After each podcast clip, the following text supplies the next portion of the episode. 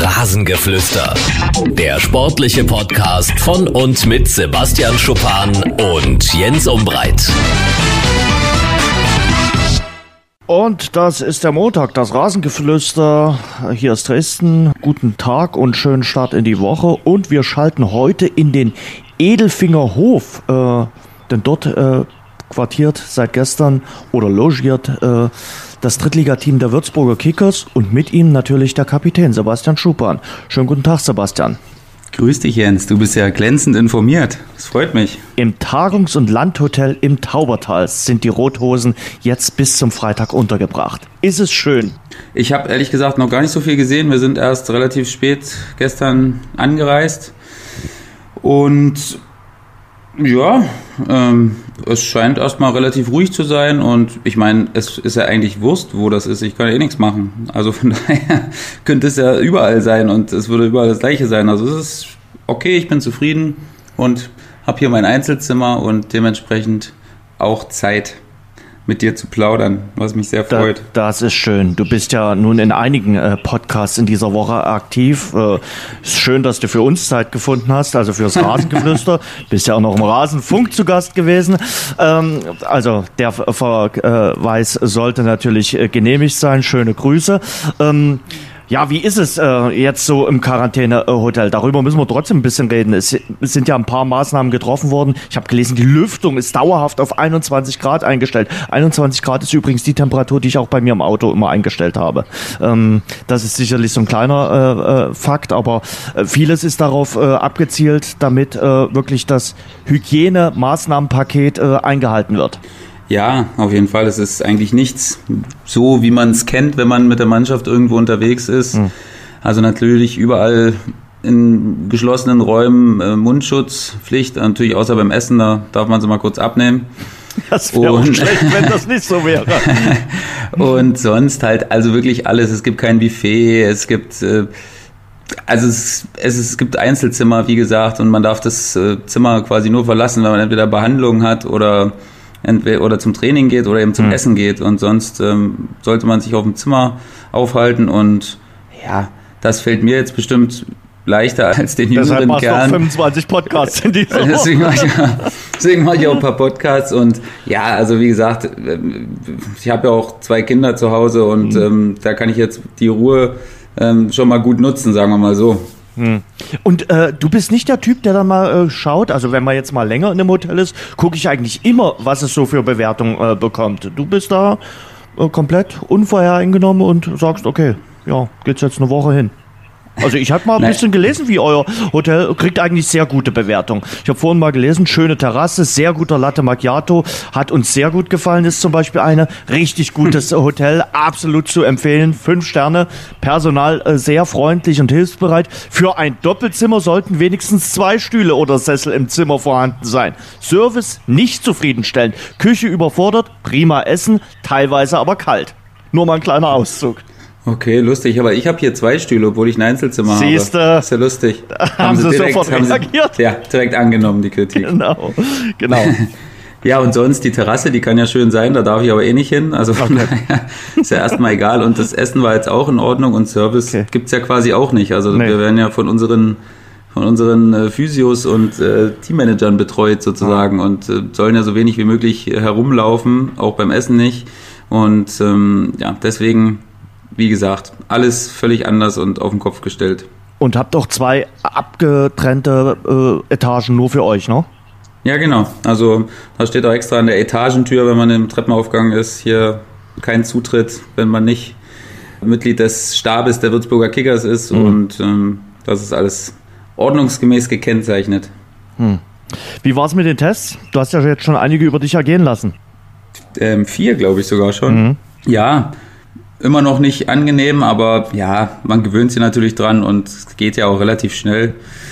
Und ja, aber das Stäbchen muss natürlich schon relativ weit hinten rein. Also der Würgereiz bleibt nicht aus. warte, mal, warte, mal, warte mal, wir müssen bei dem Podcast auch heute sagen, dass er jugendfrei ist.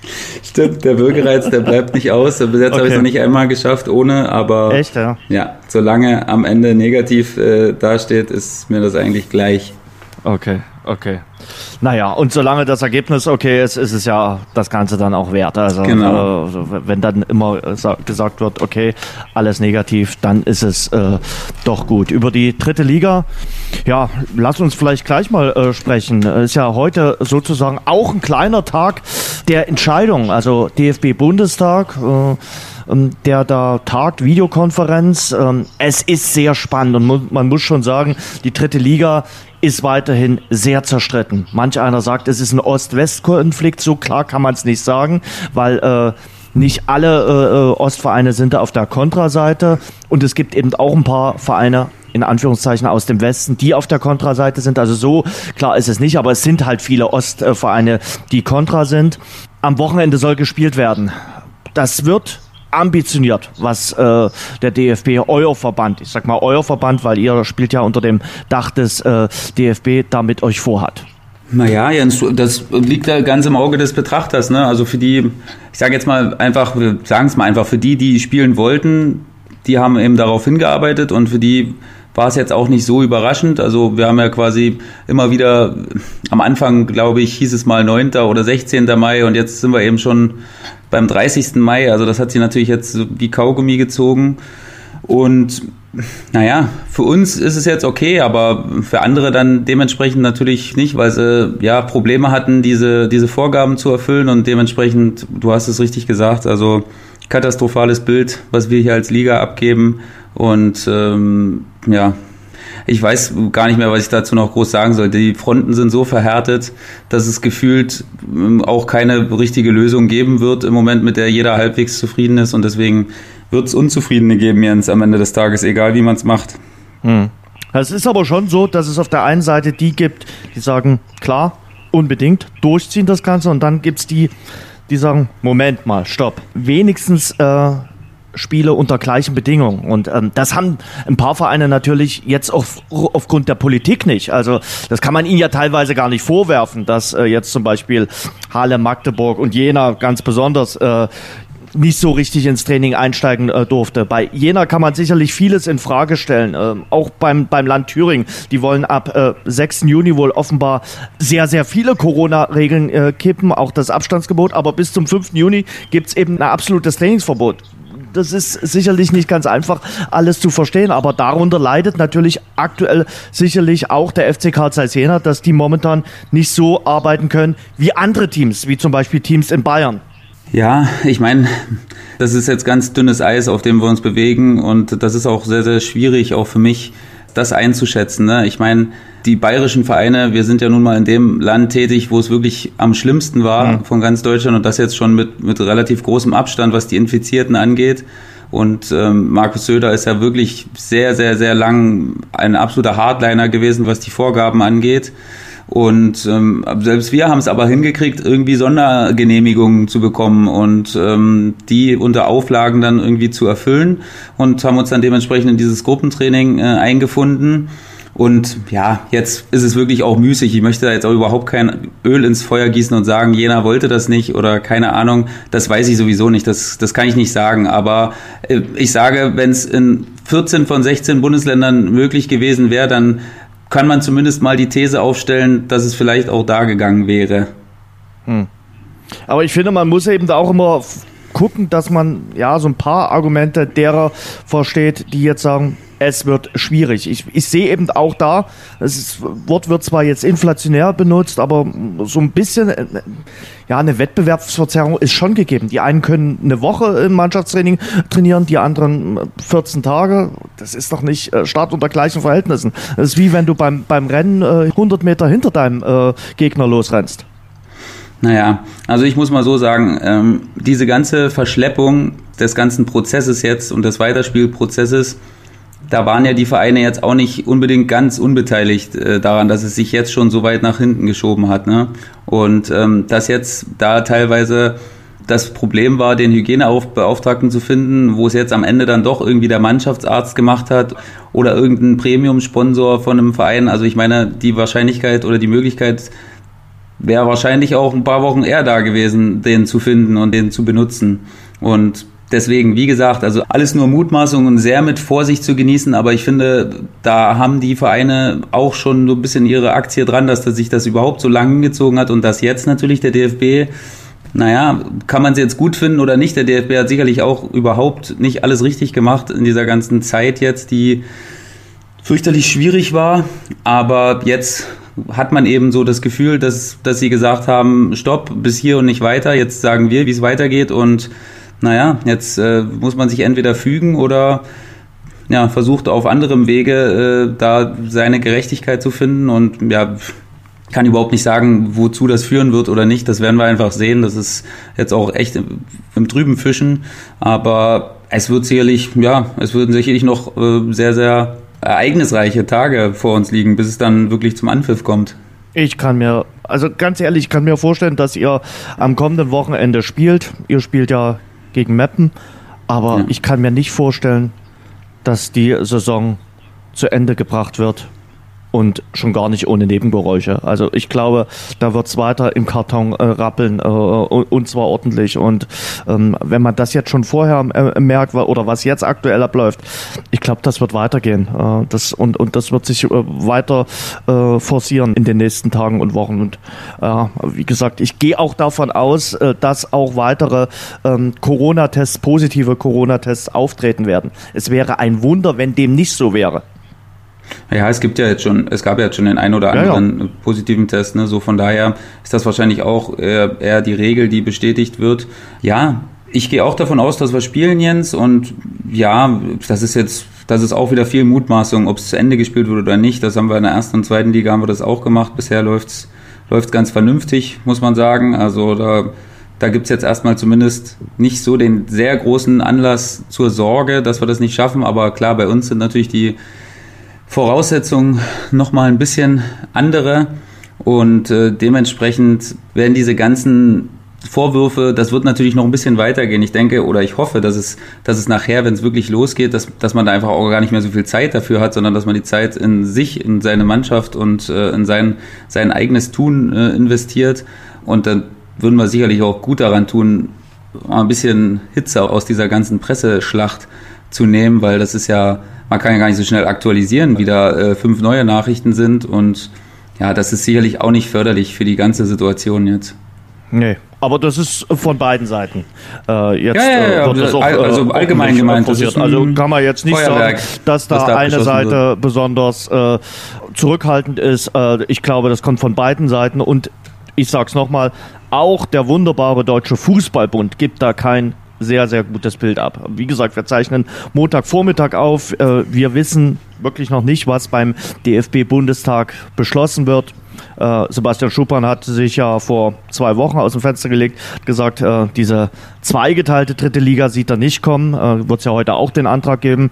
Aber es wird sicherlich heute auch spannend werden, wie mit den Anträgen auf Abbruch der Saison umgegangen wird. Es gibt ja den einen oder anderen Verband, äh, der dafür plädieren wird, die Saison abzubrechen. Also ich kann mir jetzt aktuell auch nicht vorstellen, dass die Mehrheiten bekommen werden, aber ähm, die Liga bleibt halt komplett zerstritten. Und das ist eben der Unterschied zur ersten und zweiten Liga. Dort hatte man sich committed und hat gesagt, okay, wir versuchen irgendwie das Ganze zu Ende zu bringen.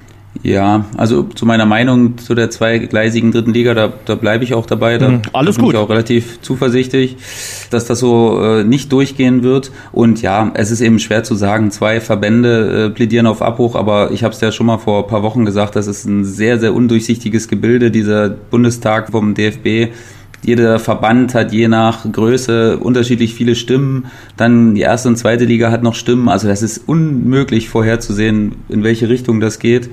Und deswegen sind natürlich alle auch ein bisschen gespannt, was da jetzt heute äh, beschlossen wird. Also das ist klar. Wenn es weitergeht, äh, was glaubst du? Äh, ist das dann auch ein, Restart für alle Vereine oder sind eigentlich die Vereine, die jetzt schon oben dran sind, Stichwort äh, Duisburg, ähm, Stichwort Mannheim, Stichwort äh, Unterhaching, in der äh, Situation, dass sie sagen, okay, äh, sie sind auch die Favoriten, dann am Ende die drei Plätze äh, zu belegen? Boah, dafür ist es, glaube ich, zu eng, dass man das sagen kann. Ja. Also ich meine, Duisburg hat natürlich schon ein Mini-Polster, aber das kann natürlich auch schnell weg sein, wenn du nicht gut rauskommst aus den Startlöchern. Und dahinter ist offenes Feld. Also das ist wirklich da wage ich mal gar keine äh, Prognose zu geben, weil das ist wirklich, dafür ist die dritte Liga auch zu ausgeglichen und da wird es natürlich davon auch abhängen. Ja, natürlich auch in gewisser Weise vielleicht erst mit Zunahme der Spiele, wie der Fitnesszustand mhm. ist. Die ersten Spiele werden sicherlich noch in der Euphorie dann äh, gut machbar sein, aber na klar, die Belastung wird extrem sein, also und wirklich extrem. Das meine ich wirklich so, also außerordentlich, das wird es wahrscheinlich nicht nochmal geben, außer wir haben einen Winter mit minus 30 Grad, wo zehn Spiele hintereinander ausfallen. Ähm, und deswegen weiß keiner so richtig, was ihn erwartet. Äh, und das macht die Sache auch irgendwie ein bisschen interessant und ähm, ja, deswegen bin ich sehr gespannt, wie sich die ganze Geschichte entwickeln wird. Ich bin gespannt auf Waldhof Mannheim, weil die zählten ja zu den äh, Vereinen, die gesagt haben, wir wollen, dass abgebrochen wird. Die haben natürlich was zu verteidigen mit dem zweiten Platz. Die gehen natürlich jetzt äh, mit diesem äh, Bauchkummeln rein. Wir wollten eigentlich nicht. Wir hätten gerne mit dem zweiten Platz äh, leben können und möglicherweise dann quasi als Abbruchaufsteiger. Äh, denen fehlt der Heimvorteil. Das wird äh, eine Herausforderung. Ja, die sind aber auch nicht nur zu Hause gut, ne? die sind auch auswärts. Ich glaube, seit mittlerweile, ich weiß gar nicht, aber so knapp um die 30 Spiele äh, ungeschlagen. Also die haben jetzt auch auswärts nicht das große Problem gehabt. Und ich meine, du hast ja auch eine Verantwortung als Zweitplatzierter und kannst dich jetzt nicht nur darauf verlassen, dass das auch wirklich abgebrochen wird. Ne? Wenn es jetzt so wäre, okay, dann, dann ist es so. Aber wenn es jetzt auch weitergeht, dann gehe ich mal schon davon aus, dass du da jetzt, wo ich bei Bernhard Trares, wer den kennt, wer den früher als Spieler kennt, also der hat ja auch nichts unversucht gelassen und war ja eher ein, ein sehr leidenschaftlicher und emotionaler Spieler. Da gehe ich mal davon aus, dass der seine Truppe schon halbwegs spielfähig jetzt hat und das muss ja auch direkt funktionieren, weil ich hatte es ja schon mal gesagt, ne, äh, läuft der nächste Spieltag unglücklich, könnte Mannheim auf einmal Sechster oder Siebter sein und äh, ja, wenn du sagst, du denkst nicht, dass es zu Ende gespielt wird, dann ist ja die Wertigkeit der einzelnen Spiele nochmal höher zu betrachten. Ne? Dann kann ja wirklich der Tabellenstand zu einem, zu dem nächsten, nach dem nächsten Spiel wieder ein ganz entscheidender sein und deswegen gibt es eigentlich auch kein Abwarten oder sagen, ey, wir müssen mal gucken, wie wir reinkommen, sondern du musst liefern vom ersten Moment an und das ist eben auch die, die Schwierigkeit in der ganzen Sache ja, ich muss ja eine, eine Meinung, ich muss ja auch mal eine These reinwerfen hier am Rasengeflüster. Und äh, das ist einfach äh, die These, ich lasse mich an der dann sicherlich auch messen am Ende des Monats oder Anfang äh, Juli. Und wenn es nicht stimmt, sage ich, okay, ich habe mich geirrt. Äh, das ist ganz klar. Aber nee, das ist ja auch nicht schlimm. Ich habe hab das ja nur so vom, vom äh, gemeint. Gefühl her momentan so die, die Meinung, hm, ich kann es mir äh, schwer vorstellen. Äh, lass uns mal kurz über den Gegner von äh, Mannheim am ersten Spieltag sprechen. Der KfC Uerding ohne Stefan Effenberg. Hat dich das überrascht, dass die von Ära kann man ja gar nicht sprechen. Die, die, die kurze Amtszeit äh, des Managers Stefan Effenberg in Oerding schon wieder zu Ende ist? Also ich glaube ja, die beste Antwort auf die Frage ist, dass einem gar nichts mehr überrascht, was in Oerding passiert, aber dafür bin ich auch gar nicht, gar nicht so weit drin und ich habe auch gar nicht so viel darüber gelesen, muss ich ehrlich gesagt sagen, weil ich weiß gar nicht, das ist irgendwie ein bisschen an mir, ich habe das vernommen und ich habe auch gelesen, dass das irgendwie unterschiedliche ähm, Vorstellungen war von der Zukunft, oder? Korrigiere ja. mich, wenn es ja. richtig ist. Und mehr, mehr war jetzt auch gar nicht. Also da kann man natürlich auch wieder viel mutmaßen, aber ich würde es jetzt einfach mal so stehen lassen. Was, was, was soll man da jetzt sagen? Wir werden sehen, was, was, was passiert. Also das ist ein Verein, der nie den Weg geht, den man irgendwie erwartet und deswegen, ja, müssen wir mal schauen, was das alles sein soll im Großen und Ganzen später. Hm. Oerding ja auch mit neuem Trainer. Stefan Krämer sitzt äh, erstmals, man vergisst ja äh, bei dem äh, Ablauf der Zeit, das ist ja jetzt äh, über zwei Monate her, aber Stefan Krämer ist ja zurück in Oerding, kennt sich gut aus. Äh, glaubst du, dass er etwas Ruhe reinbringt beim KfC? Ja, ich glaube, dass zumindest er die, die Ära, äh, die am erfolgreichsten war, bis jetzt in, in Uerdingen zumindest geprägt hat und ich glaube, dass da viele Spieler, und da habe ich mich auch mal ein bisschen umgehört, viele Spieler sehr, sehr happy waren, dass er wieder zurückkommt, weil er natürlich auch als Spielerfreund gilt und als Versteher der Spieler und Motivator. Und deswegen kann ich mir schon vorstellen, dass, dass das wieder funktionieren wird. Also das würde mich jetzt nicht komplett überraschen. Und zurück ist auch ein anderer Trainer beim FC Ingolstadt, Thomas Oral, äh, der ist auch wieder an der Seitenlinie. Wie siehst du die Schanzer aufgestellt? Die Schanzer, das vergisst man, äh, die haben ja unentschieden in Halle gespielt, äh, kurz vor der Corona-Pause. Haben sie kurz vor Schluss den äh, Treffer dann noch kassiert, äh, den, den Ausgleichstreffer. Und wenn sie den nicht kassiert hätten, dann würden sie jetzt auf Platz äh, zwei stehen. Ähm, so sind sie jetzt äh, aktuell Fünfter. Das zeigt eigentlich auch, wie eng das in dieser Liga ist. Ähm, ja, Ora kennt äh, die ganzen Gepflogenheiten äh, in äh, Ingolstadt, von daher so richtig neu ist er auch nicht. Nein, also Ingolstadt ist für mich immer noch einer der Aufstiegsfavoriten trotzdem, weil natürlich die Qualität da ist und die haben natürlich auch eine gewisse Breite im Kader, die ihnen jetzt natürlich zugutekommen wird in diesen vielen Spielen, wo man ja gar nicht drum rumkommt, auch mal rotieren zu müssen und das auch nicht wenig. Also da reicht es jetzt auch manchmal nicht, zwei Leute nur zu wechseln, weil ich glaube, dass es kaum jemanden geben wird, ähm, der alle elf Spiele bestreiten wird, außer jetzt ein Torwart vielleicht oder so und vielleicht maximal noch ein Innenverteidiger, wenn es denn keine anderen Möglichkeiten oder so gibt. Also da traue ich Thomas Oral trotzdem schon einiges zu, weil er auch als harter Arbeiter bekannt ist und ein Verfechter davon ist, dass seine Mannschaften fit sind. Und da müssen wir mal gucken, inwieweit natürlich das Spielsystem nachher auf diese Gegebenheiten anzupassen ist, also wie das geht, ob man immer vorne attackieren kann, wage ich zu bezweifeln im Dreitagesrhythmus. Das wird wahrscheinlich sehr, sehr schwierig werden. Und deswegen, ja, bin ich ja ein Verfechter davon zu sagen, da, das wird sehr, sehr viel auf die Trainer ankommen. Wie vertraut man dem ganzen Kader? Ähm, wie moderiert man die ganze Geschichte, ohne dass man zu viel Unzufriedene hat? Und ja, ich meine, dass das funktioniert mit Ingolstadt und Oral, das, das hat man ja schon gesehen. Ich meine, das war ja jetzt trotzdem letztes Jahr oder in der letzten Saison eine gute Aufholjagd. Und keiner hat, glaube ich, kommen sehen, dass Wiesbaden die Relegation gewinnen wird. Und deswegen, ja, du sagst es, die hätten gewonnen, aber dann wäre Oral wahrscheinlich jetzt nicht da. Wenn sie das Spiel gewonnen hätten, dann wird wahrscheinlich immer noch Jeff Salbena auf der Bank sitzen. Da kann man zumindest davon ausgehen und deswegen unterstreicht das nochmal, wie, wie verrückt das dieses Jahr ist. Und dass es eigentlich Ach. sehr, sehr schade ist, dass wir das nicht vor Publikum zu Ende spielen können, weil es hätte, glaube ich, eine der spannendsten äh, Saisons in der dritten Liga aller Zeiten sein können.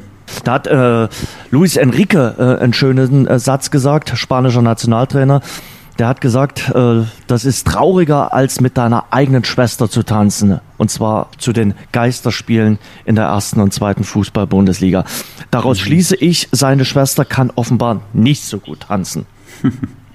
kann man wahrscheinlich mutmaßen darüber, ja. Ähm, ja, mir gefällt das auch nicht, wenn ich das sehe. Das ist ja klar, das habe ich auch vor Wochen immer wieder oder das predige ich auch seit Wochen, dass das nicht schön ist. Also wir haben gestern Abend ähm, auch nochmal hier beim Essen äh, Sky laufen lassen und haben ein bisschen, äh, wer hat gespielt? Köln, Köln gegen Düsseldorf laufen lassen und klar, da, das Feeling fehlt halt komplett, ne? Das ist, das ist klar, alles, was das ausmacht, äh, fehlt, fehlt an allen Ecken und Enden und deswegen kann ich mir den Spruch einfach nicht verübeln.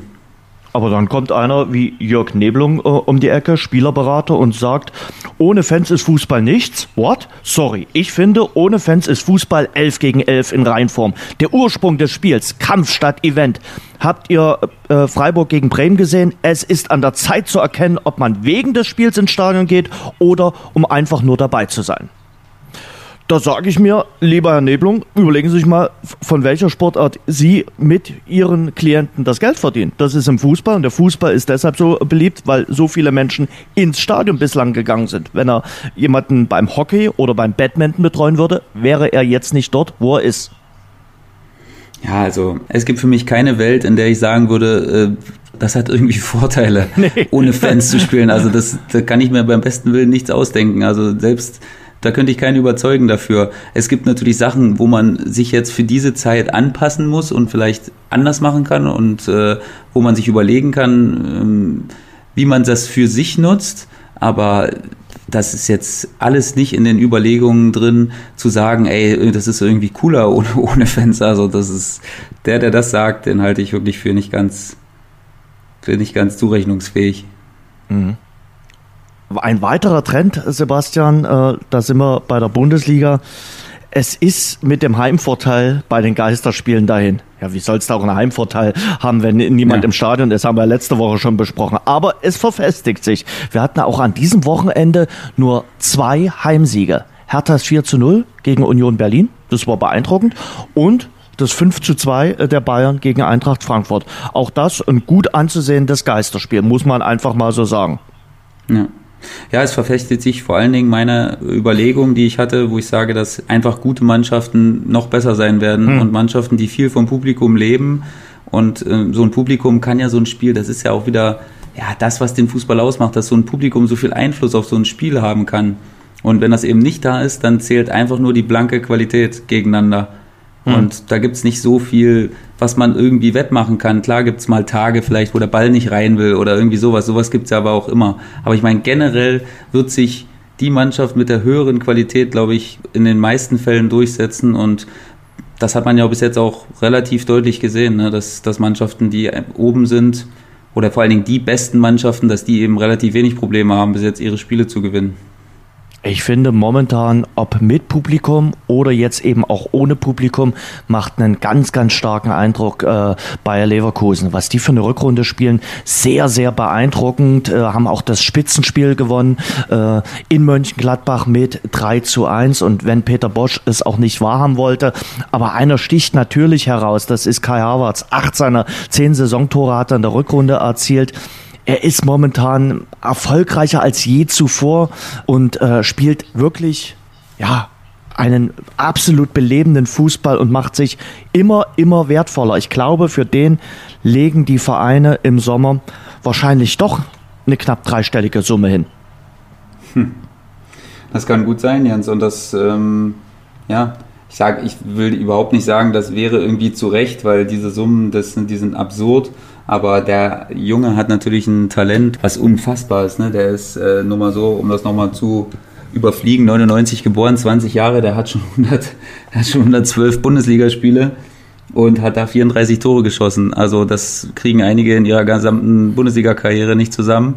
Das hat der mit 20 Jahren schon erreicht und ganz, ganz viele Leute, mit denen man spricht äh, und viel hört, sagen, dass die Entwicklung von dem noch lange nicht am Ende ist. Also da gibt's noch sehr großes Potenzial und das ist ja fast schon ein bisschen beängstigend, muss ich ehrlich sagen, weil der ist ja jetzt schon so gut und ähm, der hat auch so dieses, ja, der hat so dieses so leicht arrogante Selbstvertrauen, was du aber unbedingt brauchst, um da zu sein, wo er sein will, ganz oben.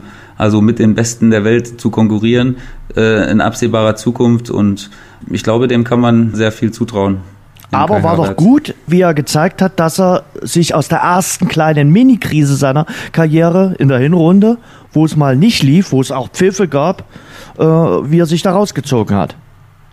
Ja, auf jeden Fall. Ähm, aber äh, ich habe zufälligerweise gehört, dass er in jeder Hinrunde bis jetzt, wo er gespielt hat, nicht, nicht annähernd so gut war wie in der Rückrunde. Da mhm. sollte er sich vielleicht mal, sollte man sich vielleicht mal gucken, woran das liegt. Aber ich meine, ähm, da, das wäre ja noch schlimmer, wenn der jetzt äh, Hin- und Rückrunde gleich gut wäre, dann, dann das wäre ja, also, das ist schon ein Typ mit unfassbarer Qualität und äh, ich hoffe, dass er der Bundesliga erhalten bleibt. Ich weiß nicht, wie es gehen soll. Ja, Madrid soll gucken. Ja, das wird äh, wahrscheinlich ein großes Auge auf ihn geworfen haben. Ja, ja das wäre schade, wenn so jemand aus der Bundesliga verschwinden würde. Aber hm. ja, ich meine, da geht ja nur dann wahrscheinlich Bayern oder wird ja nur die Bayern in Frage kommen und ja, ob Doch, er dann das macht, werden wir, werden wir sehen. Weiß ich nicht. Denkst ja, du? Ich, ich frag Oder nicht, nein, du, ich, ja, ich weiß nein, nicht. Ich, keine Ahnung. Ich frag nur. Also eigentlich, eigentlich wären die Bayern am logischsten und ich könnte mir auch vorstellen, dass die die Schatulle weit aufmachen würden, weil äh, das Talent des deutschen Fußballs in den eigenen Reihen zu haben, ist natürlich auch für die eigene Marke nicht ganz schlecht. Ich meine, man kann natürlich argumentieren, dass wenn Dortmund jetzt Sancho abgeben müsste im Sommer, dass dann natürlich ein Vakuum da sein würde für, ja. für jemanden wie Kai Havertz. Und sehr weit ist es jetzt auch nicht von Leverkusen. ähm, ich weiß es nicht, keine Ahnung. Ich, es wäre auf jeden Fall auch nochmal eine Verbesserung. Ich meine, das wäre jetzt blöd, irgendwie Dortmund abzustempeln als nicht gut genug von Leverkusen aus. Das, das stimmt ja nicht. Dortmund hat sich ja wirklich ähm, zu einem fast gleichwertigen äh, Team entwickelt, neben den Bayern natürlich noch ein, ein Mini-Stüfchen drunter, aber also da würde ich jetzt nicht komplett vom Stuhl fallen, wenn er das machen würde, sagen wir mal so. Hm. Was glaubst du, was er macht? Ausland oder Ausland. Deutschland? Ausland. Ausland. Hm. Und dann gleich so ein ja, Schwergewicht wie Real Madrid oder ich sag mal jetzt, ja, irgendein englischer Premier League Club. Naja, gut, zu, ich weiß nicht, ob zu Man United würde ich jetzt nicht gehen an seiner Stelle. Das hm. weiß ich jetzt nicht, aber das müsste dann schon oberste Kategorie sein, also oberste Schublade, hm. wo er dann hingehen muss, weil ich meine, so ein Spieler verbessert sich ja auch nochmal, wenn der mit anderen Weltklasse-Spielern, ich ja. meine nicht, dass bei Leverkusen jetzt nicht gute Spieler spielen, aber mit nochmal eine andere Sphäre, da verbessert man sich ja allein schon deswegen ne, nochmal und von daher würde ich sagen, ja, wenn dann oberste Kategorie. Er hat es jetzt auch schon, man kann ja bei ihm auch nicht jetzt sagen, hey, wäre wär vielleicht besser für ihn, wenn er da noch mal ein Jahr Bundesliga spielt. Ja, was soll er noch machen? Der hat schon knapp 120 hm. Bundesligaspiele mit 20. Also der, bei ihm würde der Spruch jetzt nicht ziehen, würde ich sagen. Ich gebe die mutige These, er wird am äh, Saisonende im Sommer Bayer Leverkusen verlassen. Das ist wirklich extrem mutig, Jens. Ja, dafür bin ich heute bekannt für meine mutigen Thesen. äh, was wird denn aus Mario Götze seit äh, Samstag steht ja nun äh, fest, dass äh, Borussia Dortmund und er sich trennen werden. Ich glaube, das bedarf oder hatte nur noch äh, der Schlussfolgerung bedarf, dass es einer mal ausspricht. Es war fast allen eigentlich klar, dass es dazu kommen wird. Jetzt ist es so. Äh, wir hatten ja vor ein paar Wochen schon gemutmaßt. Ähm, es spricht viel dafür, dass der Weg auch da ins Ausland führt. Ja, Lothar Matthäus hat bei Sky der Hertha BSC ins Gespräch gebracht. Kann ich mir ehrlich gesagt nicht vorstellen. Ich kann mir vorstellen, dass es ihm aus diesem ganzen Trubel in Deutschland rauszieht und dass er ins Ausland geht. Italien, Spanien. Da wird sicherlich nicht die ganz oberste Kategorie werden. Also Barcelona, Real Madrid, Juventus Turin kann ich mir nicht vorstellen. Nee, also ich würde es ihm auch wirklich wünschen und also ich würde es ihm auch, wenn er sich überhaupt nicht für meine Meinung interessiert, würde ich ihm wirklich ans Herz legen, aus dieser Bundesliga mal rauszugehen, weil bei Hertha, das, stelle ich mir noch schlimmer vor als jetzt. Dann wird, also wenn er da nicht jedes Spiel entscheidet, dann äh, werden gefühlt alle ganz traurig sein und er wird immer äh, verunsicherter und äh, der kommt überhaupt nicht raus aus diesem Kreisel, wo er sich drin befindet. Ich glaube wirklich raus und egal jetzt was, na klar, du sagst es richtig, wahrscheinlich wird es da nicht die oberste Schublade, aber ich glaube, ja, Geldsorgen muss er sich nie wieder machen. Und für ihn ist jetzt erstmal wichtig, dass der halt wieder Spaß am Fußball findet, ne? dass der einen Trainer hat, der ihm vertraut, wo er auch mal weiß, dass wenn er mal zweimal nicht so gut spielt, ähm, dass er dann trotzdem noch einen Stein im Brett bei ihm hat und ähm, dann wird er auch irgendwie wieder zurückzahlen. Ich meine, es gab ja auch mal eine, letztes Jahr eine Phase, wo er richtig gut funktioniert hat, aber jetzt kam natürlich nochmal diese Systemumstellung bei Dortmund dazu, wo seine Position ja so richtig nicht mehr vorhanden ist. Das war jetzt auch so ein bisschen die öffentliche Begründung der äh, Aber in Mario Götze muss doch unter jedem, in jedem System irgendwie funktionieren. Ja, also wird es auch funktionieren, aber das war jetzt wahrscheinlich, das hat gerade gepasst Denke als, ich auch. als ja. Begründung. Ja. Und ähm, deswegen, also raus. Ich hoffe, dass er es macht wirklich und ich hoffe, dass er da wieder Spaß am Fußball hat und Spaß am Leben hat und ähm, dass es ihm einfach wieder besser geht, weil ich glaube, da haben wir schon viel zu viele Sachen nicht gesehen jetzt, wo er eigentlich in der Lage dazu wäre und vielleicht sehen wir das ja irgendwie an andere Ort und Stelle wieder. Mhm. Aber du sagst es schon, ich glaube, das Wichtigste ist nicht das Gehalt, davon hat er genügend und wenn er gut angelegt hat und investiert hat, vermehrt sich das ja auch, sondern das Vertrauen und ein guter Trainer, der auf ihn zählt. Siehe damals Jürgen Klopp, als es losging in Dortmund, das hat ja wunderbar funktioniert, der hat ihm vertraut und er hat dann zurückgezahlt. Oder eben auch äh, zur Weltmeisterschaft mit äh, Joachim Löw. Das Zitat ist ja nun äh, inflationär benutzt worden, äh, das äh, Götze-Messi-Zitat. Äh, von daher, ich glaube, das ist für ihn am wichtigsten, dass er dann auch jetzt bei seiner Entscheidung weiß, wer ist dann mein Trainer und äh, wie steht der zu mir. Ja, ja dem ist nichts hinzuzufügen. Ich glaube, da wird er auch gut beraten sein, wenn er mit dem Trainer dann schon mal spricht und dass es dann nicht im äh, September oder Oktober heißt, naja, wir setzen dich heute erstmal vorsorglich auf die Ersatzbank und das ganze Drama nimmt dann wieder seinen Lauf. Ich finde, bei ihm ist es ganz, ganz wichtig, dass er auch bei zwei, drei schlechten Spielen weiter das Vertrauen bekommt und dann zahlt er möglicherweise zurück. Manuel Neuer hat verlängert. Ja. 2023. Ähm, das war jetzt äh, eigentlich nicht so überraschend. Äh, klar gab es jetzt ein Hin und Her, aber nachdem man Karl-Heinz Robbenecke äh, letztes Wochenende schon gehört hat, äh, dass er da gute Chancen sieht, ich glaube, da wussten die auch schon Bescheid. Ähm, ja, den wollten sie natürlich unbedingt halten, weil das ist, glaube ich, auch für äh, das Identifikationsgefühl in München ganz, ganz wichtig, dass er bleibt. Was da jetzt mit Nübel passiert, hm, das ist sicherlich die ein oder andere Diskussion wert. Ja, da haben wir ja echt auch schon richtig viel drüber gesprochen, was mit Nübel jetzt ist, das würde ich mal fast außen vor lassen, aber klar, also das war für Bayern halt auch äh, alternativlos, das zu machen, weil wenn hm.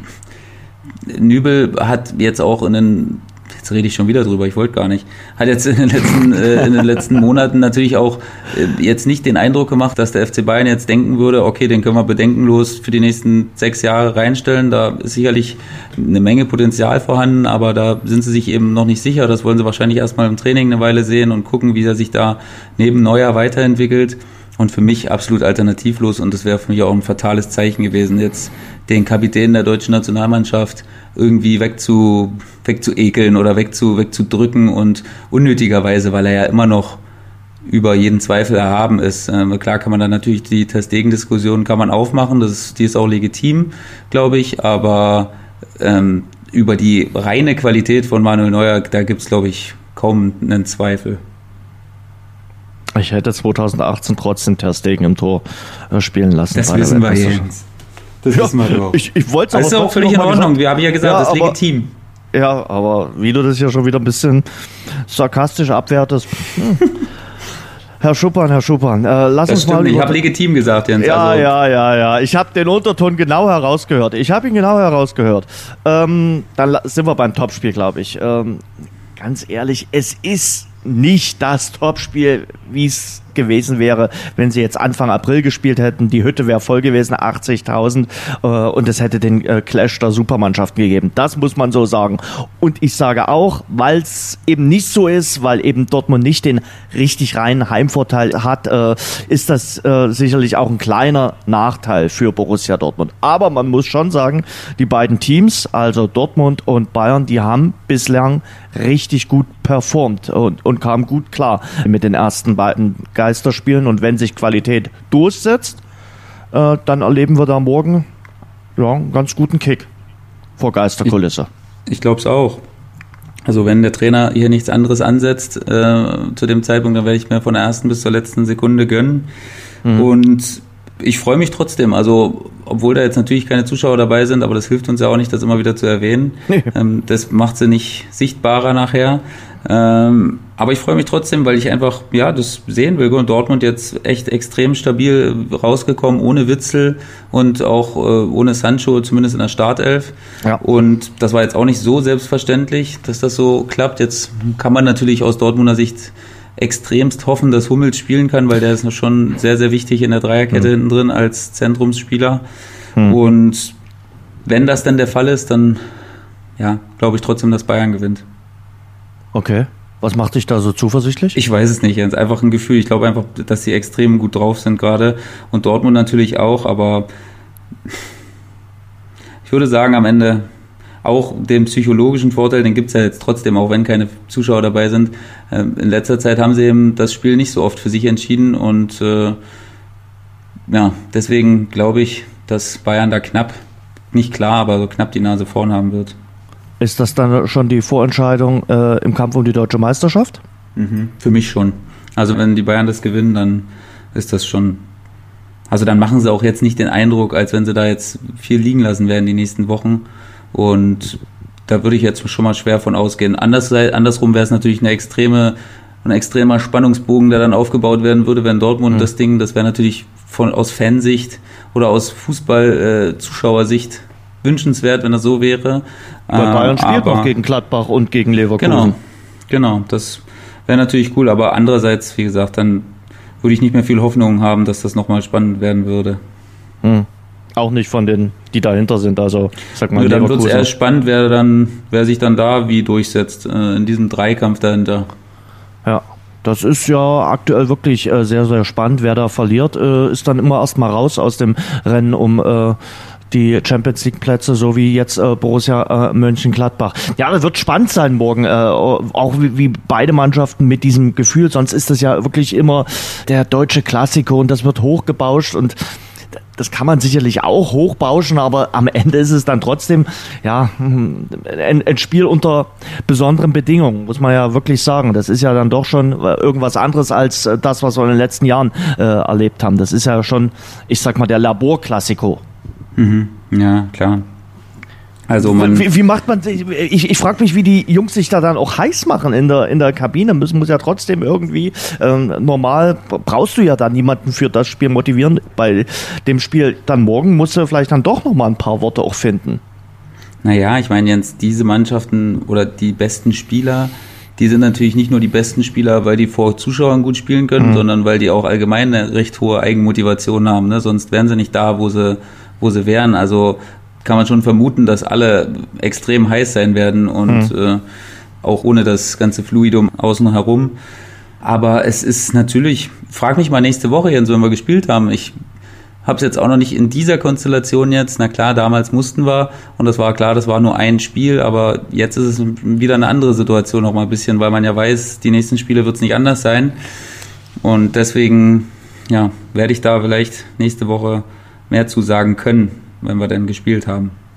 Ich bin gespannt. Ich werde dich darauf ansprechen, ähm, ja. äh, Rasengeflüster. Ich bin ja guter Hoffnung, dass wir trotz äh, deiner vielen englischen Wochen, die vor dir stehen, äh, wir dann trotzdem immer aufnehmen können am äh, Montag. Äh, äh, das ist äh, schon meine Hoffnung. Werden wir auch viel Fußball zu bereden haben in den nächsten Wochen. Also wir gehen noch nicht in die Sommerpause, haben wir auf jeden Fall nicht vor. Also Sebastian Schuppan legt sich fest, äh, sagt, äh, dass die Bayern äh, das Topspiel gewinnen und damit wieder deutscher Meister werden. Was ist mit Schalke los, Sebastian? Neun Spiele ohne Sieg, vier Punkte, zwei zu 22 Tore. Der längste Negativlauf seit 20 Jahren. Den hm. geht äh, ja nicht nur das Publikum aktuell ab, sondern davor lief es ja auch schon bescheiden. Also das jetzt nur auf die Geisterkulisse zu schieben, wäre ein bisschen einfach, finde ich.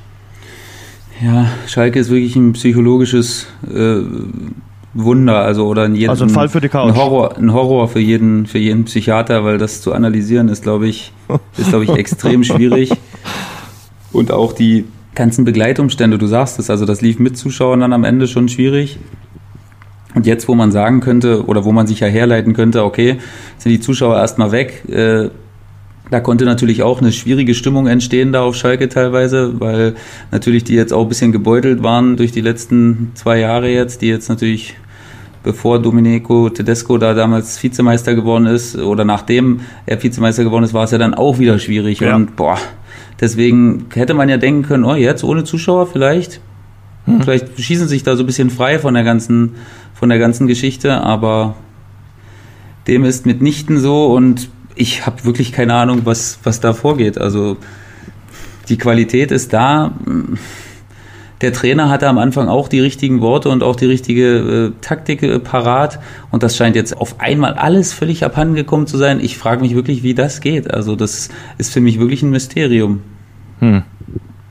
Also die Frage ist natürlich, wie lange geht das jetzt mit David Wagner äh, so gut, dass, äh, dass, dass, da noch Ruhe herrscht? Also ich glaube schon, wer Schalke kennt, weiß, da wird es die nächsten Tage stürmisch werden. Ja, sicher. Also das ist auch zu Recht so nach neun Spielen. Das kann man ja dann irgendwann auch nicht mehr ja, aber die tabellarische reden, ne? Äh, Situation ist ja noch ganz angenehm. Also das, das ist ja alles noch ganz okay für, für Schalke, weil äh, sie eben diese Hinrunde hingelegt haben, die sie hingelegt haben. Ja, das ist ja auch, also ich meine, da kann man jetzt spekulieren, aber das hängt natürlich auch ein bisschen davon ab, wie man das äh, auf Vereinsboss-Seite nachher sieht. Sieht man das so und sagt, hey, ähm, ja, nach unten hin kann jetzt eh nichts mehr passieren, das ist hm. logisch. Und ja. klar, im Moment durch die Ergebnisse sind es natürlich trotzdem nur zwei Punkte zu Wolfsburg. Also da ist auch noch alles drin, wenn man sich dann wieder fangen sollte. Aber was will man denn? Will man, will man eigentlich, ja, das ist jetzt so ein bisschen die Frage. Ich weiß nicht, wie das die Vereinsoberen selbst sehen, aber ich glaube, die brauchen dringend das internationale Geschäft, ja, Sebastian. Klar, die brauchen schon, ja. bei dem äh, Schuldenstand, den äh, Schalke hat. Ich sag mal, dass die Bundesliga jetzt so spielt, wie sie spielt, liegt ja auch an Schalke 04, weil die so absolut klamm äh, sind und die Fernsehkohle unbedingt gebraucht haben. Also das war einer der Vereine, der am lautesten geschrien hat, äh, wir müssen weiterspielen. Ja, aber wir haben eben auch aus den äh, letzten Wochen, Monaten und Jahren gesehen, dass je höher der Druck wurde, desto mehr zerbrach die Mannschaft äh, nachher ja. auch dran. Und deswegen weiß ich jetzt gar nicht, wie da der richtige Weg ist. Das ist sicherlich ein extrem schmaler Grad, den man da jetzt wählen muss zwischen Druck aufbauen, aber auch sagen, hey, ihr wisst doch, was ihr könnt. Ihr, das kann doch nicht sein, dass alles weg ist jetzt auf einmal. Also ich meine, das hört sich jetzt auch so lapidar an, aber das, man hatte nicht umsonst so viele Punkte schon, 37. Also das ist ja im Vergleich zur letzten Saison sind es ja Weltenunterschied. Aber daraus jetzt wieder so eine Saison am Ende zu machen, und du weißt ja selbst, ne, wie es im Fußball ist, an die Hinrunde erinnert sich nachher keine Sau mehr, wenn es vorbei ist und du nur drei Spiele gewonnen hast in der Rückrunde, da kannst du dir davon wenig kaufen. Ja. Mit, mit dem Gefühl der Rückrunde gehst du in die Sommerpause. Das habe ich schon häufig erlebt. Äh, und äh, das ist äh, ganz, ganz wichtig, mit einem guten Gefühl dann in die Sommerpause äh, zu gehen. Deshalb ist das letzte Spiel nicht ganz unwichtig, aber auch der Trend der letzten Spiele ist nicht unwichtig. Und dafür äh, muss Schalke jetzt einiges tun. Äh, klar, es ist nur zwei Punkte Rückstand zum VfL Wolfsburg äh, für den ominösen sechsten Platz, aber da müssten sie jetzt irgendwann in die Pushen kommen. Äh, Mittwoch geht's weiter bei Fortuna Düsseldorf. Äh, Düsseldorf 2-2 gegen Köln, lagen 2-0 vorn, haben dann noch äh, spät den Ausgleich kassiert. Äh, 24 Punkte Düsseldorf auf dem Relegationsplatz nach dem sehr wichtigen Sieg von Werder Bremen. 21 Zähler hat jetzt der SV Werder, wichtig auch für Florian Kohlfeld, der natürlich damit Werbung in eigener Sache gemacht hat, nachdem er unter der Woche ordentlich angeschossen wurde. Und darüber stehen jetzt Union Berlin mit 30 Punkten auf Platz 13, 14. Eintracht Frankfurt 28 25 Zähler und Mainz auf Platz 15 mit 27 Punkten. Wer von diesen dreien, also Union Berlin, Frankfurt und Mainz, ist denn für dich das Team, wo du sagst, da müssten die Alarmglocken in Sachen Abstiegskampf aber am lautesten schellen? Naja, da äh, würde ich gern das äh, Nachholspiel abwarten, weil dann, sonst würde ich aber das dauert noch ein Weilchen, ja. Frankfurt sagen, weil die sind natürlich mhm. extrem mhm extrem angegriffen aus im Moment und mhm. Extrem so aus, dass sie überhaupt nicht viel zuzusetzen haben und da darf man sich, glaube ich, schon berechtigte Zweifel mal anmelden, ob das dann ja, ob das so eine, so eine easy Saison wird jetzt, die man, die man da so locker zu Ende spielt. Klar, mit ein, zwei Siegen bist du wieder raus direkt, aber die scheinen im Moment relativ schwer zu sein und ja, bei Bremen, ey Jens, wir haben schon so oft gesprochen, jetzt, das ist der Wendepunkt und jetzt geht's weiter, da, das möchte ich gerne mal abwarten. Ich sag doch so gar Ich würde mich, ich würd mich ja freuen, wenn es so wäre, wenn, wenn da nochmal Spannung in, in, in diese Geschichte reinkommen würde. Ähm, aber da würde ich gerne noch ein, zwei Spiele sehen bevor hm. ich das sage. Es ist klar, aber aus meiner Sicht wahrscheinlicher, dass Frankfurt morgen gegen Freiburg gewinnt, als dass äh, Bremen gegen Mönchengladbach gewinnt. Ist jetzt mal so meine kühne äh, Prognose. Äh, du ja. weißt, ich bin heute für meine Prognosen bekannt. Äh, ja. Und das ist, sind die äh, Spiele äh, morgen. Äh, also dort, dort wird's spannend. Düsseldorf haben wir schon erwähnt. Am Mittwoch dann gegen Schalke. Ja, in der Form, wie Schalke jetzt gerade ist, ist das jetzt sicherlich nicht die unlösbarste Aufgabe für Fortuna Düsseldorf, wobei die unter Uwe Rösler jetzt auch endlich mal anfangen müssen, ja, nicht nur einfach zu punkten, sondern auch dreifach. Und das gestern mit dem späten Ausgleich, das war dann schon mal ein Rückschlag. Und Union Berlin gegen Mainz ist natürlich ein ganz spannendes Spiel. Der Sieger des Spiels könnte sich freirobben. Ja, klar. Also mit Düsseldorf sehe ich auch so, die spielen eigentlich einen deutlich besseren Ball noch als zuvor, aber so die, die blanken Ergebnisse fehlen noch dahinter. Also da gibt es immer Phasen, wo es sehr gut läuft und wo sie, wo sie aussehen wie eine Mannschaft, die überhaupt nichts mit dem Abstieg zu tun hat.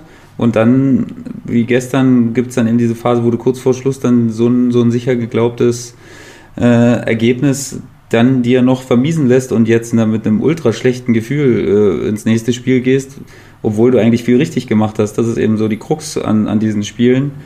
Da machst du dir in drei Minuten alles zunichte, was du in den 87 plus X dir davor aufgebaut hast. Und das ist halt immer so ein psychologisches Ding. Und ähm, ja, jetzt treffen sie da aber auf eine Mannschaft, die psychologisch noch angeknackster ist mit Schalke. Und deswegen ja, kann es vielleicht in dem Sinne nochmal glimpflich ausgehen. Aber wir werden sehen, wie die Spiele sind. Und Mainz ähm, gegen Union, ja. Union ist auch für mich eine Mannschaft sehr schwierig. Also ich glaube, Union kann richtig froh sein, dass sie, dass sie so viele Punkte haben, weil da profitiert man schon extrem. Na klar, die Kompaktheit, die kann man trotzdem auch so haben und die Ekligkeit, aber das Publikum spielt da, ja. glaube ich, eine größere ja. Rolle als bei anderen Vereinen. Ja, Union ist eine Publikumsmannschaft, muss man eindeutig so sagen. Also das merkt man äh, ganz deutlich. Bin auch gespannt, äh, wie Dynamo Dresden dann äh, ab Sonntag geht's ja los mit neun Spielen in 29 Tagen äh, mit dem Fakt, klar kommt mit dem Fakt Geisterspielen. Markus Kocinski hat am Freitag eine Pressekonferenz gegeben, hat gesagt, natürlich ist das ein Wettbewerbs- oder kein Wettbewerbsvorteil jetzt äh, erst jetzt äh, in das Mannschaftstraining äh, zu starten. Aber bei Dynamo hat man auch nochmal gesagt, ähm, das war alles richtig so, wie reagiert wurde vom Gesundheitsamt in Dresden, weil es ja eben dann doch nochmal einen Fall äh, gab, einen äh, Corona-Fall, einen positiven und weil man eben die Infektionskette nicht klar aufklären konnte, war es richtig, die komplette Mannschaft in die 14-tägige Quarantäne zu äh, schicken. Und äh, da haben die Verantwortlichen auch nochmal gesagt, da hat das Gesundheitsamt äh, alles richtig gemacht. Jetzt muss man, wie gesagt, damit leben, dass man dieses Hammer-Monster-Programm äh, hat. Klar, das habt ihr in der dritten Liga auch. Ich bin mal gespannt. Äh, das wird auf jeden Fall äh, ambitioniert. Los geht's äh, dann am Sonntag gegen den VfB Stuttgart. Und über den VfB Stuttgart wollte ich mit dir auch sprechen. Was ist los beim VfB? verloren gegen Wien Wiesbaden in der Vorwoche, dann gestern verloren gegen Holstein Kiel mit 2 zu 3. Ähm, wieder eine peinliche Niederlage äh, und für den VfB war es jetzt schon die dritte Niederlage in den letzten vier Spielen. So wird es nichts mit dem direkten Ausstieg, auch wenn es nur ein Punkt Rückstand ist zum HSV, auch wenn sich beide Teams jetzt gegenüberstehen. Aber also das war jetzt kein Empfehlungsschreiben für Liga 1 in den letzten Wochen. Nee, ja, vor allen Dingen, weil der Druck von hinten jetzt auch langsam ja. etwas zunimmt und Heidenheim jetzt an ein, einem Punkt ran und klar, Heidenheim sagt sich beim nächsten Spiel, ey, wir müssen nur gewinnen, egal wie die spielen, äh, Stuttgart gegen Hamburg, wir sind auf jeden Fall vorbei äh, an einem. Ich weiß nicht, ob sie an Hamburg auch vorbei sind, wenn es unentschieden, naja, wenn es unentschieden sind, sind sie an Stuttgart vorbei. Also ja, also das ist schon mal jetzt eine Situation, wo es langsam kitzlig wird. Also klar, ist der äh, Einstieg ins Spiel wieder denkbar ungünstig gewesen, dass die Davi sich da äh, in aufeinanderfolgenden Minuten gelb-rot holt. Das hat die Sache natürlich extrem erschwert, auch jetzt im Hinblick auf die englische Woche. Das wird natürlich nicht einfacher, wenn du jetzt über, über 60 Minuten in Unterzahl gespielt hast. Und nun kann man ja sagen, Stuttgart ist eine Mannschaft, die einen relativ breiten Kader hat. Ja, das stimmt. Und sie spielen auch erst Donnerstag. Von dem her geht das schon. Aber ja, sie machen sich immer sehr, sehr schwer, das Spiel zu gewinnen und äh, gehen immer den komplizierten Weg und schaffen es dann in Unterzahl, das Spiel äh, in ihre Richtung zu lenken und dann geben sie es aber wieder her nachher und also sehr, sehr konfus und sehr, also auch sehr schwierig zu durchdringen, ehrlich gesagt, bei Stuttgart. Woran es da wirklich liegt, das ist, das ist echt ja. sehr schwer zu sagen. Der große Gewinner in der ganzen Geschichte ist auf jeden Fall Bielefeld. Arminia Bielefeld hat alles richtig gemacht. Unentschieden beim HSV kannst du erstmal machen und äh, von daher Abstand gehalten. Also alles gut. Äh, natürlich äh, wird sich auch die Frage stellen, ja, äh, Pellegrino Matarazzo, äh, ist das äh, der richtige Coach für äh, den VfB Stuttgart in diesen Zeiten? Weil der hat die klare Aufgabe, den Verein jetzt zurückzuführen in die Bundesliga. Deshalb hat man ja auch im äh, äh Winter nochmal reagiert.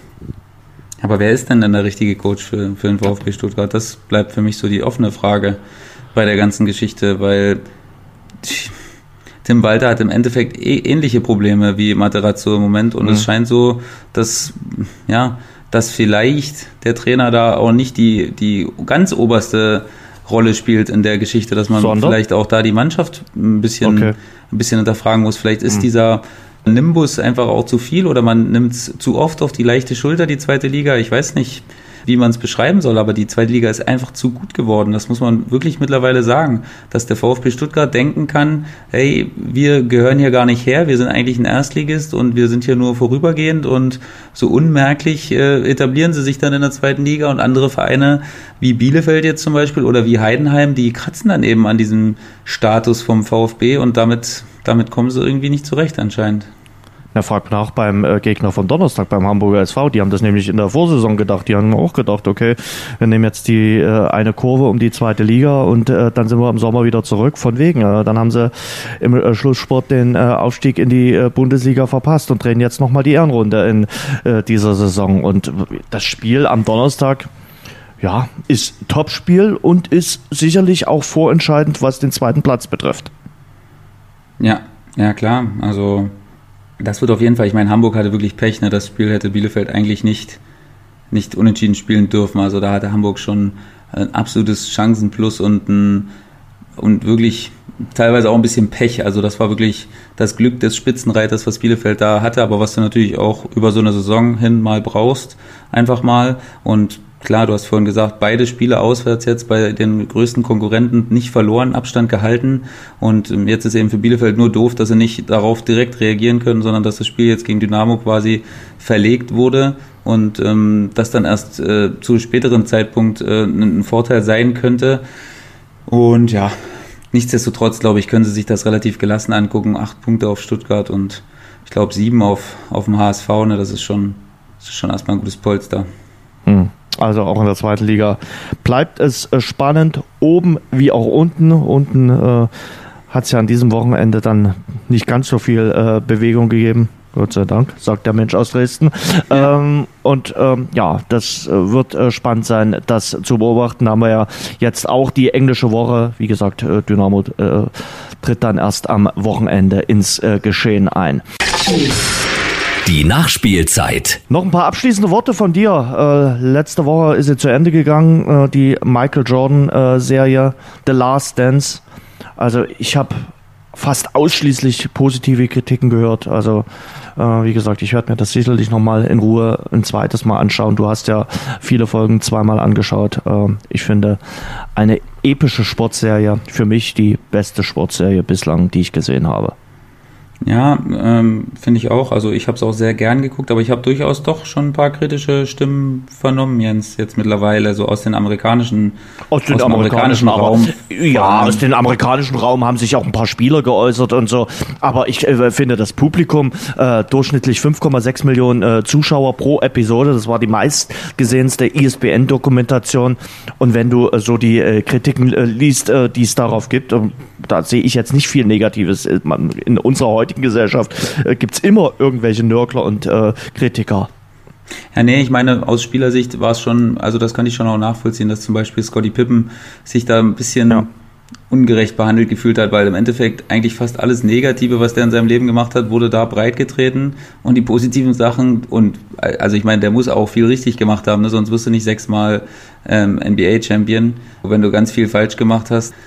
Ja, und auch so ein paar Sachen, die so ein bisschen in Jordans Richtung gepusht wurden. Ich meine, er, man, es ist ja auch bekannt, dass er da auch mit an den Knöpfen saß. Ne? Also wenn er sagte, hey, so machen wir das nicht, dann, dann wird das auch nicht so gemacht. Also daraufhin, und man hat davor mal gesagt, ey, da wird man den richtigen Jordan sehen, so den richtigen ähm, ehrgeizigen Jordan. Also das ist, da habe ich mir ehrlich gesagt fast ein bisschen mehr versprochen, weil alles das, was ich da gehört habe, das habe ich auch schon bei uns in der Kabine gehört und das hat mich jetzt nicht so erstaunt zurückgelassen und habe gesagt, boah, was für ein, was für ein Arschloch oder was für ein, was für ein fieser Typ oder so. Also das war alles so, so wie ich das auch kenne und da sind natürlich auch mal ein paar härtere Worte dabei und ja, das gehört auch irgendwie alles dazu, aber so, so wie sie das im Vorhinein gesagt haben, so Jordan hat ja auch gesagt, äh, Leute werden ihn mit anderen Augen sehen. Also ich glaube, da brauche sie jetzt erstmal keine Gedanken machen. Also ich sehe ihn jetzt nicht mit anderen Augen. Im Gegenteil, das hat sich sogar nochmal verstärkt, dass da eigentlich vielleicht niemals jemand so auf seine, auf seine Stufe treten kann.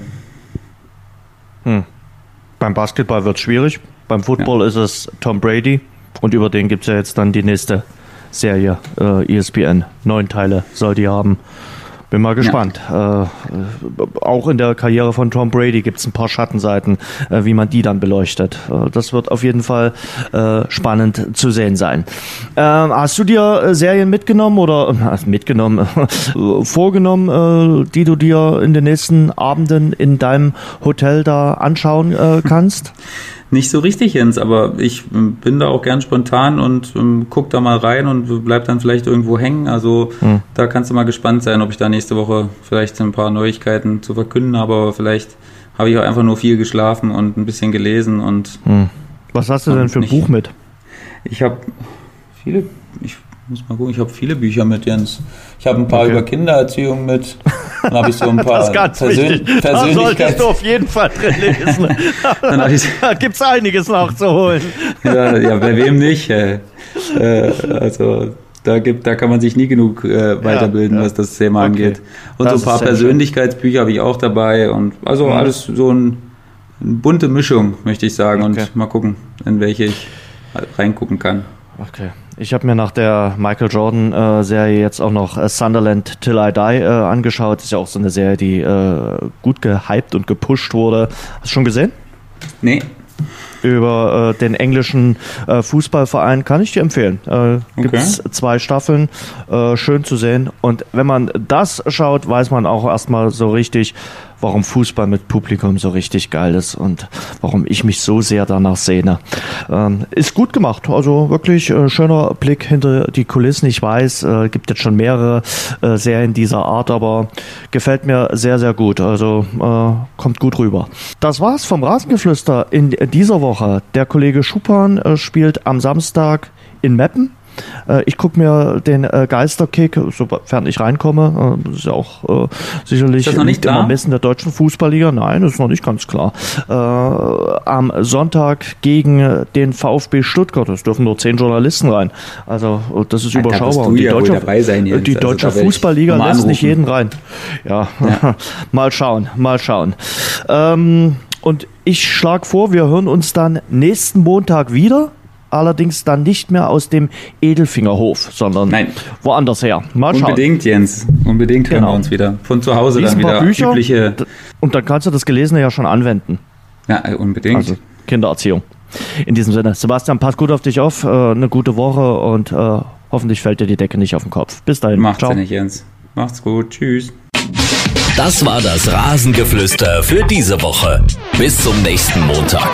Und denkt dran, abonniert uns bei AudioNow, Spotify, Apple Podcast oder überall dort, wo es gute Podcasts gibt.